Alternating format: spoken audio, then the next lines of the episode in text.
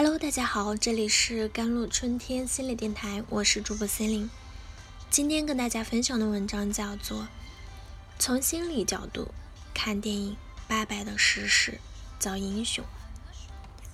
电影《八佰》故事原型为1937年发生于上海的四行仓库保卫战，此战为淞沪会战最后一役。故事围绕八百孤军血战四行仓库。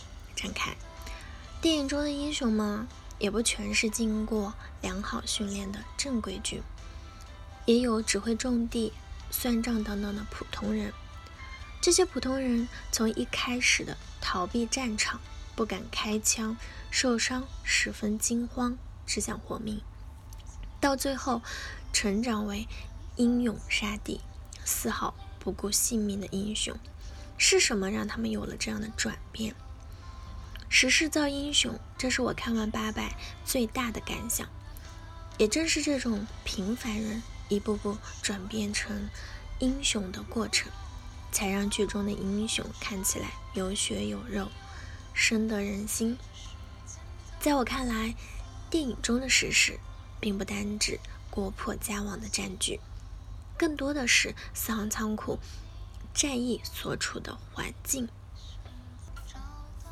电影中，端午即使被人用枪威胁，也无法开枪杀死被俘虏的敌人。在山东兵李成他的强迫下，才开枪射杀俘虏。而后来遭遇日军偷袭，端午面对生命威胁时，开枪射杀了一位打算爬窗的日本士兵。最后在保护军旗的过程中，端午挺身而出，击退敌军的飞机。也因此壮烈牺牲。这种转变在社会心理学中是态度依从行为的现象。具体来说，可以称为登门槛效应，也就是俗话所说的得寸进尺，是指一个人一旦接受了他人的一个微不足道的要求，为了避免认知上的不协调，或想给他人以前后一致的印象，就有可能接受。更大的要求。从第一次受别人所迫射杀俘虏之后，端午经历了杀人的既成事实与自己不杀人信念之间的不协调。为了减少因此带来的心理不适感，他逐渐调整信念，接受了自己已杀人的既成事实。从被迫杀俘虏，到为了保全性命杀敌，到最后。主动杀敌，端午每一次的转变都在经历调整自己信念、减弱不协调所带来的不适感的过程。电影中，端午偷偷从河道溜出仓库，打算游向天堂般的对岸，保全性命。在这个过程中，偶然撞见了敌军从河道的偷袭，他大声呼叫，及时提醒了仓库中的士兵。而在继续游向对岸的过程中，人们大声称呼他为英雄。于是他头也不回地转身游向地狱般的仓库。这是社会心理学中的角色扮演。在电影中，我们可以看到端午身份改变行为，进而改变态度的过程。这里的端午其实还抱着苟且偷生的想法，想当逃兵。想活命。当被称呼为英雄时，他就像是被设定了一种身份、一种角色，而这种角色显然与他当逃兵的行为不相符。为了减少这种落差，他选择了回到随时可能丢掉性命的仓库。被赋予了身份的他，开始融入战士们，和他们一起镇守仓库。共同御敌，慢慢适应了英雄这个身份应有的行为。